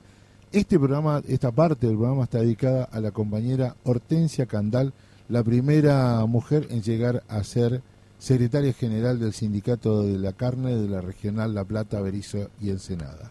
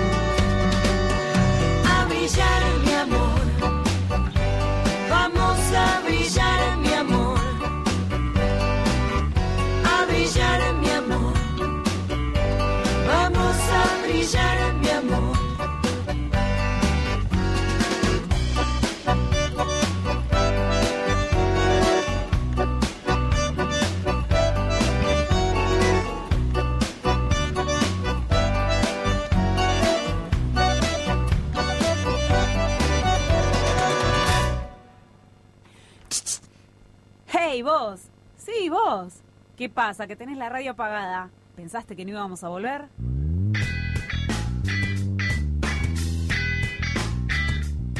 Si lo bueno siempre vuelve.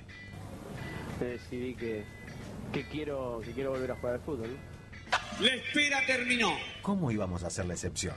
El agujero del mate, de lunes a viernes de 11 a 13. En Radio Germán Abdala, la radio de las y los trabajadores estatales.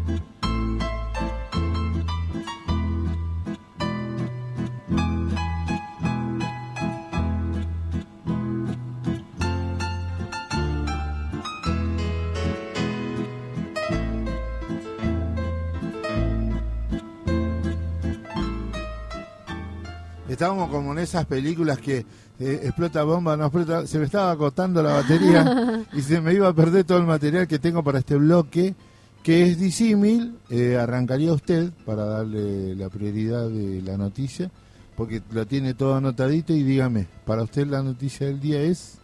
Los anuncios extraoficiales que hizo el, el ex ministro, el ministro, el actual ministro Sergio Massa, el ministro de Economía, ayer en una entrevista en Radio de Rivadavia, que básicamente deslizó cuatro puntos que esperamos que los profundice próximamente en un anuncio, en una conferencia de prensa formal, pero que consisten en un bono de fin de año para los sectores eh, más vulnerables que no perciben aún ningún tipo de asignación del Estado. Este bono estaría instrumentado por parte del ANSES y está no no aclaró el monto, pero Este, por eso no es una no es Está un anuncio Al- oficial, eso hay que tenerlo en cuenta está.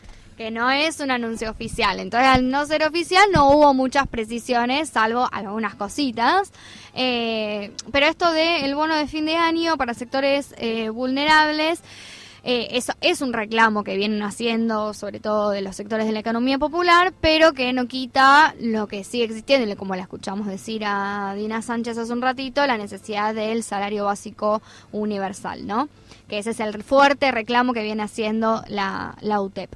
Otro de los anuncios es que lanzarían un programa ahora 30 para la compra de televisores 4K de más de 55 pulgadas, aires acondicionados y celulares eh, están terminando de, de cerrar ese, digo, para otro sector, ¿no? Para el sector que sí puede consumir y que no está pensando todos los días en un plato de comida. Ese sería el Ahora 30, otro de los, de los lanzamientos. Y que, y una de las de los más importantes, creo que es el eh, anuncio de que a partir del primero de noviembre eh, habría una modificación en el impuesto a las ganancias y subiría el piso mínimo no impunible por encima de los del salario eh, a 330 mil pesos, miles de pesos. 330 mil miles. 330 mil pesos. Sí. No, no, no, 330 mil pesos. Sí, pero yo digo, ¿qué- ¿por qué protestan lo que le descuentan ganancias y ganan 330 lucas?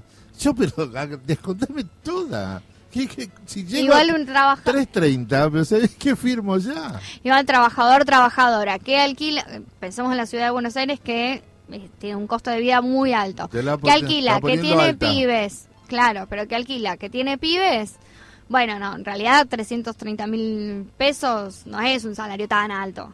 Para alguien que No, no, alquila, que tiene es hijos. el mínimo imponible para trabajador. Eh, ¿Cómo es? Casado. Claro, Soltero es es más bajo. claro. O sea, paga antes. Para antes, paga antes. sí. Así que no. No, digo, yo tengo mi posición. Si me vas a descontar ganancias porque gano 330 lucas, pero metele bala para adelante. Escuchame, no llego ni la mitad de eso. Así que vamos a decir la verdad. Los únicos, los de UTD, esos son fuertes, esos te ganan mucho. Y el último anuncio extraoficial es el programa de precios justos Ah. eh, para controlar la inflación, sería una medida para controlar la inflación que ampliaría eh, el espectro de, productos que están ofrecidos en el programa Precios Cuidados, eh, duraría más tiempo en las góndolas eh, y una de las propuestas del ministro es que los precios de, la, de los productos figuren en los envases, ¿sí? en los envasados, en los paquetes. Que bueno, eso es una discusión que no sé si la va a ganar, pero es una de las propuestas que tiene el ministro para eh, esto, estos últimos meses del año. Está bien. Volviendo a la cuestión de... Hay que decir cómo... Hay que entender cómo se dicen las noticias, que ahí hay una falla, conociéndola a Gabriela Ceruti, ¿no? Es una amiga personal. Eh, ¿Por qué hacen así? Mezclar un anuncio de la suba del mínimo imponible con la gente que le dicen que te van a dar hasta en 30 cuotas. ¿Cuánto, ¿Cuántas cuotas? 30 cuotas. 30 cuotas. Y la Un gente que televisor. van a darle, no definen cuánto le van a dar a la gente, aunque sea para que pase las fiestas dignamente. Sí, sí, por eso. Igual esto, insisto, son todos anuncios en el marco de una entrevista en una radio, o sea, hay que esperar los anuncios oficiales en una conferencia de prensa que esperemos que sucedan los próximos días. Compañera y amiga, eh, voy a un tema triste, un femicidio, feminicidio cada 29 horas en la Argentina. No lo vamos a tratar como una cuestión de, ay, qué barbaridad, qué tema. ¿Qué podemos hacer nosotros? ¿Qué podríamos hacer nosotros, nosotres, eh, nosotras, eh, para que eh, a- ayudar? No creo que lo podamos cambiar nosotros desde acá humildemente de nuestros micrófonos, pero ¿cómo podemos colaborar? En principio no ser indiferentes. Bien, ¿no? punto Si- número uno. el- eso me parece que es lo central. Si un, si yo vecina, vecino, estoy en mi casa y escucho que hay una fuerte discusión y violenta discusión en la casa de mis vecinos de al lado, intervenir está bien. ¿Sí? Sí, o sea, bien. no es algo, la, la violencia no es algo que está relegada exclusivamente al ámbito privado, forma parte del ámbito público porque nos está ay, afectando como sociedad a todos. O sea, entonces, punto número, evitar la indiferencia. Yo aporto la mía. Eh, gente de la justicia y de la fuerza de seguridad. Si le dieron una perimetral y le dieron un botón de pánico, algo ocurría ahí. Esta mujer muere sola, sin ayuda, porque de aquí a que se generaran los mecanismos de ayuda, eh, este hombre la, asesinó y se suicidó. Que el suicidio no es ningún castigo, al contrario, es evadir su responsabilidad. Así que aporto esa cuestión para mí. Sí, quizás si podemos pensar en algunos datos, comentar que hay varios observatorios ¿Cómo que hacen un ¿Sacaste tu seguimiento. Sí, tengo acá mi, mi anotador con todo. Eh, hay varios observatorios, está el observatorio Ni Una Menos, está el observatorio Mumalá, está el observatorio Lucía Pérez y está el observatorio también eh, de la Casa del Encuentro, que ahora a principios de octubre, todos los meses hacen un relevamiento de casos y en relación a esto que, que decías, ¿no? Eh, el, de las 218 mujeres que fueron asesinadas entre mujeres, travestis y trans, eh, 241 niños, niñas y adolescentes quedaron sin madre y 41 habían hecho una denuncia previa, o sea que esto que vos decías, que tenían las casas, había algún algún tipo de denuncia o de causa judicial eh, que, abierta por una denuncia de violencia de género. Eh, 11 de estos femicidios, según la Casa del Encuentro, fueron cometidos por agentes o ex agentes de las fuerzas de seguridad. Está Eso bien. es importante Quiero tener en cuenta. Quiero cortarla porque embala y este me parece si eso lo podemos poner en una síntesis de documento propio, inclusive hasta publicable en la radio, para que sirva, porque eso apunta a la concientización. Yo lo que quiero decir es, todo lo que estamos hablando, estoy leyendo una página eh, efeminista.com y usted tiene los datos seguramente de sus fuentes, eh, pero lo hacemos después. El tema es que los tenemos después.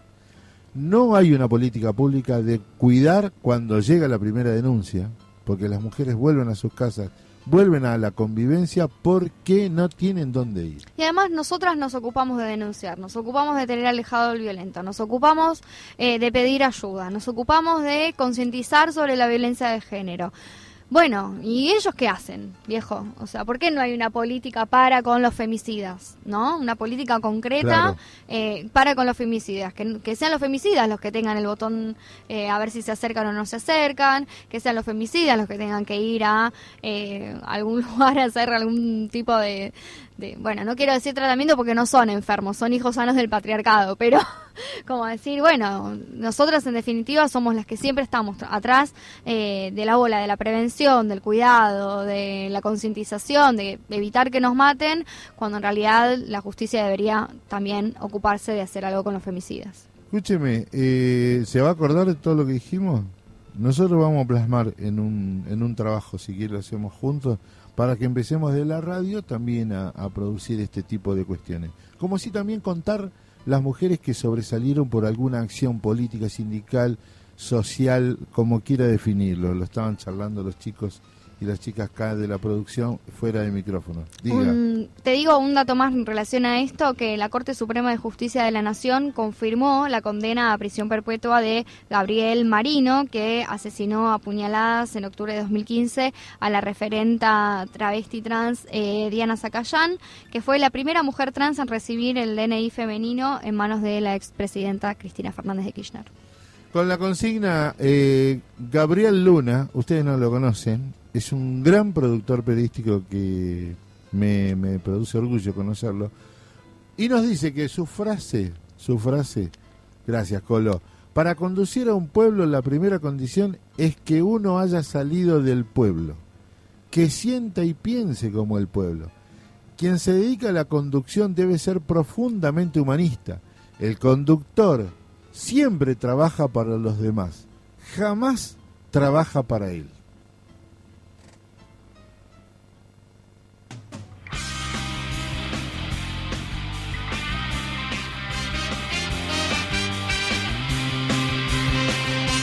Fuego se apaga mi vida desde que tu amor no está. Soy madera y que ya no se enciende si me falta tu mirar. Soy ceniza que nadie recoge, soy un llanto más. Y en la noche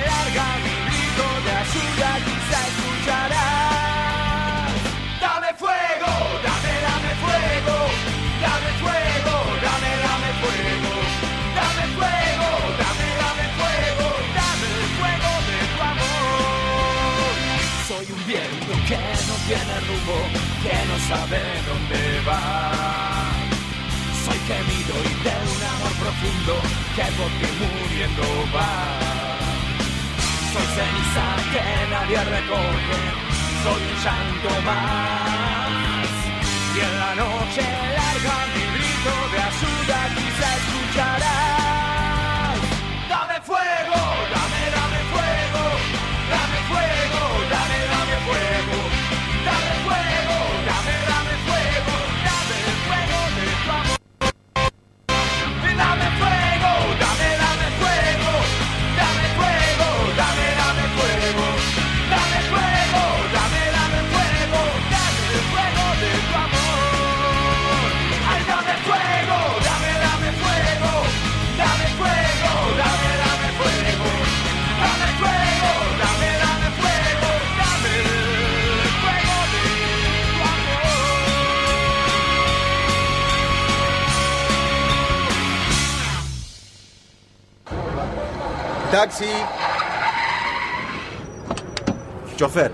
Siga ese auto.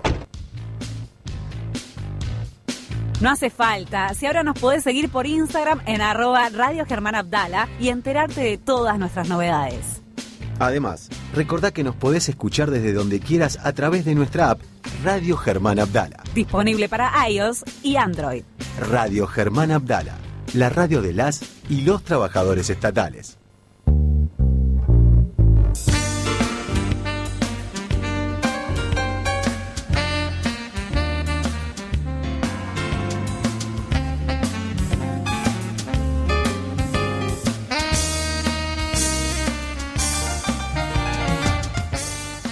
Escuche, tengo que pasar esto, tengo que pasarlo de 30 segundos para contar que desde la Defensoría del Público nos están mandando también Tengo dos de la Defensoría del Público, pero voy a decir mañana. Una, la noticia. Eh, para Cristian Dodaro, el doctor Cristian Dodaro, este, la organización vence al tiempo. Gracias. Eh, la gente ya está en la plaza. No me pueden dar eh, precios todavía, pero en un rato dice, bueno, ya está, paguemos lo que sea. Bueno, ¿le quedó algo en el tintero? Sí. Sí, le quería compartir un poco de poesía de Leopoldo Marechal que la va a leer nuestro compañero Maxi Pando en un ratito. Ah, bueno, muy bien. Leopoldo Marechal, Leopoldo Marechal, del de... al ¿cómo? 17 de octubre. Pues es que por el, el- yo le puse el, eh, le pusimos con unos compañeros el nombre de Megafón, este, el grito fuerte del pueblo, una radio por Leopoldo Marechal. Mm. ¿Qué le parece? Bueno, eh, venimos primero con la información. Martín Fedele, bienvenido. ¿Hace cuánto que no haces radio? Al aire, digamos. Sí, para, para, para que te dé el micrófono. Te retalo. De- Dame aire, decirle. Haga bien las cosas, operador, por favor. ¿Qué es lo que estamos tocando? Pero tiene que habilitarlo de arriba. Espere, espere que ahí va. No, no, ahí está, ahí está. Ahí te Ah, ahí está, claro. ahora sí, faltaba ahora sí, ahora sí. Eh, aire hacía rato que no hacía, sí. Bien, hacía rato, bien. hacía un ratito largo. Tenés No, una voz radiofónica. eh, una guardentosa. ¿A cuántas le dirá lo mismo usted? ¿Cuántas le dirá lo mismo? Ya me lo han dicho. Eh, sí, pero ahora estamos abocados a la operación técnica, eh, gracias al apoyo de, de Maxi Pando, de Walter Brites, eh, y a, a los compañeros de Lícer, a Ezequiel, que nos han dado una mano. Estamos en la operación técnica. Lo mío es muy cortito, le vengo a vender eh, a la audiencia que se quede cuando termina el programa, ahora en minutitos, Sí. un informe especial que fue realizado hace unos años por Radio Central, una producción de Radio Central, referida al 17 de octubre, ¿no? A Eh, ver, deme tiene la línea media, de, línea media de ese equipo. Eh, Pablo Fabieri, que ya no está, se ha ido a vivir a España, era nuestro operador estrella, el que, el que armó este estudio. Y Daniel Barrios, un compañero que laburó también muchos años aquí en Radio Central, Ah, bueno. ahora anda por allí, por, por otro lado, es un amigo de la casa, cada tanto se da una vuelta. Él guionó y le puso la voz a- al informe que vamos a escuchar al final del programa. Era eso nada más, les agradezco muchísimo. ¿Y usted no le, no le seduce así cada tanto? Un bloquecito para contarnos. Como para despuntar el vicio, Sí, dice para, usted. decir, para mantener esto de hablar con la gente. Eh, ¿Cómo que no? Bueno, Sí, listo, lo invito, sí, lo invito. sí, hablemos patraña. hágase- Sí. Hablemos sin saber. Total hay tiempo para hablar sin saber. Para macanear hay tiempo. Cuando usted me convoque, yo vengo y le macaneo tranquilo acá. Martín, tengo un bloque que no me cierra. Vos te venís. Se lo cerramos, lo cerramos, a golpe lo cerramos. Muchas gracias, muchas gracias. Yo lo que quiero contarles con este, que la gente sigue mandando eh, mensajes, sigue mandando mensajes, este, sobre todo, eh, está muy, muy de, eh, princip- o punteando la frase de cómo debe ser, de dónde debe provenir un conductor, una conductora. ¿Eh? Bueno, y nada, este, tengo la charla telefónica. ¿Cuál es la frase, la frase de Perón que identifica, que identifica a, eh, a la compañera Chabela Peicé? Hola Chave. Hola Chave, ¿cómo estás? Hola, ¿cómo les va? ¿Cómo andan? Bien. Aquí en- por las calles. Me gusta, me gusta, me gusta. Nosotros en un rato vamos a ir para allá. Cuénteme dos cosas. Eh, ¿Cuál es la frase de Perón que a usted le gusta más? Eh, que la lealtad es con los trabajadores y las trabajadoras y los trabajadores. Bien. Ni más ni menos que eso, porque eso resume de alguna manera eh, el sentido del Día de la Lealtad hoy en el 2022. Usted hace una actualización cuando Perón dice, para el peronismo la única clase de personas que vale la- la- los trabajadores, las trabajadoras y les trabajadores. Absolutamente. Es Bien. que sigue pasando por ahí, porque siguen siendo los trabajadores y las trabajadoras y los trabajadores la columna vertebral de nuestra sociedad. Por más que el trabajo sea otro, por más que todavía hay muchos de nuestros compañeros todavía estén pensando otras cosas, eh, esa sigue siendo nuestra columna vertebral. Está bien. Se reafirma cada 17 de octubre y se reafirma con nosotros también en las calles. Por eso, justamente hoy más que nunca, hay que estar presente. Chávez, dame una pincelada, una miscelánea de lo que está pasando en la plaza en este momento. Acabamos de salir eh, del Ministerio de Desarrollo Social, a donde nos convocamos en el hall, con una puerta del ministerio que no abre, y entonces estábamos un poco apretados porque también vinieron muchos compañeros territoriales a este encuentro, eh, con la percursionando a todo lo que da, por eso no los escuchaba, eh, y ya estamos en la calle, en la placita, rumbo al encuentro con Nate Capital, el punto de encuentro en Diagonal Sur y Belgrano. Bueno, bueno. Seguimos, levante testimonios, levante y charle con la gente, después lo trabajamos. Así es, así es, compañeros. Estamos en la lucha, como decimos siempre, y hoy más que nunca los las les estatales acompañando de alguna manera eh, y con el sentido de volver a encontrar el sentido de que la única verdad es la realidad y es con los trabajadores en la calle. Gracias Chávez, gracias. Queríamos tenerte en este momento. Abrazo grande, compañeros. Chau, Quería chau. estar ahí con ustedes. Viva Perón, chao, hasta luego. Vamos, la Chávez estuvo presente acá en este momento del agujero del mate. Eh, es tremendo, no puedo parar con los mensajes, pero bueno, vamos a parar, vamos a parar, pues nos tenemos que ir. ¿Viene Leopoldo Marechal? ¿Viene Leopoldo Marechal? Sí, está medio, está medio, este, preparado, hizo la media hora de, de- de- de gorgoreo y esas cosas que hacen ustedes. Vocalización. buenas- buenos días, buenas tardes, buenas noches. Mientras que nuestro compañero Maxi se prepara para locutar este poema de cierre de Mística, 17 de octubre, contarles que Leopoldo Manechal al momento del 17 de octubre tenía 45 años, ¿sí? Así que era una persona grande ya para, para la época. Entonces, Pero fue uno de los cinco fantásticos de Forja. Exactamente, fue el integrante del grupo Florida, que lo integraban Borges, eh, Oliverio Girondo, Macedonio Fernández, Sul Solar, o sea, formaba parte de la élite eh, cultural de, de Buenos Aires y quedó muy impactado el, el 17 de octubre, él, él cuenta y relata que estaba en su casa Ah, en Caballito eh, y que escucha, ¿no? Eh, desde, desde su casa empieza a escuchar como una vociferación o gente que se acercaba, que se acercaba al canto de esta, esta canción.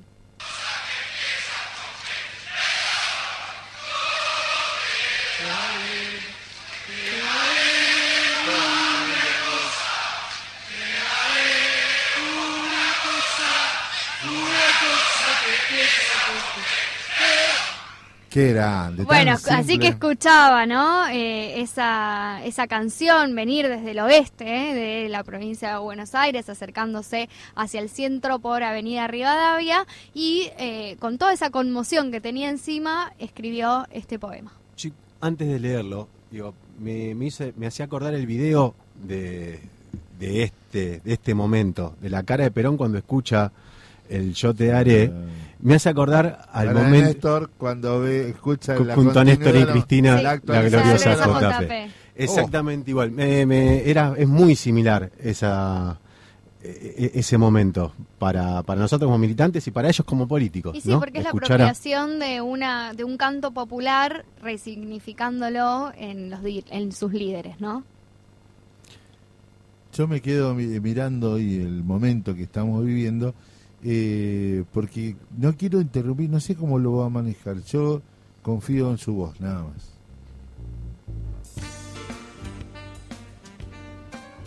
Era un pueblo de Mayo quien sufría. No ya el rigor de un audio forastero, sino la vergüenza, tiranía del olvido, la incuria y el dinero. El mismo pueblo que ganara un día su libertad al filo del acero. Tanteaba el porvenir. Y en su agonía le hablaba sobre el río y el pampero. De pronto, alzó la frente y se hizo rayo. Era en octubre y parecía mayo. Y conquistó sus nuevas primaveras. El mismo pueblo fue y otra victoria. Y, como ayer, enamoró a la gloria. Y Juan y Eva Perón fueron banderas.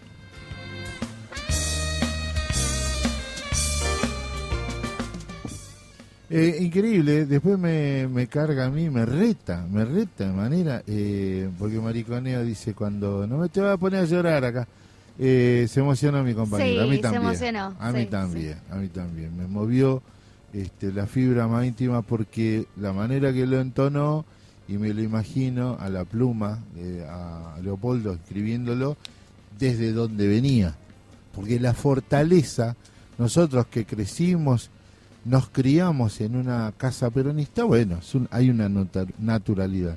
Pero ellos saltar desde ese lugar donde estaban para identificarse con este nuevo tiempo que ocurría a partir del 17 de octubre de 1945, eh, la verdad, Y era impecable. posicionarse, ¿no? Era posicionarse y Leopoldo Marechal de hecho fue relegado de muchos de esos círculos intelectuales de Buenos Aires por su posicionamiento político a favor del peronismo. Ha sido uno de los programas más lindos que he sido he hecho en mi historia, en mi historia radial. Pero quiero, quiero contarle que no se vayan, porque es fundamental esto de que siempre sueño con solapar los programas, ponerle espalda.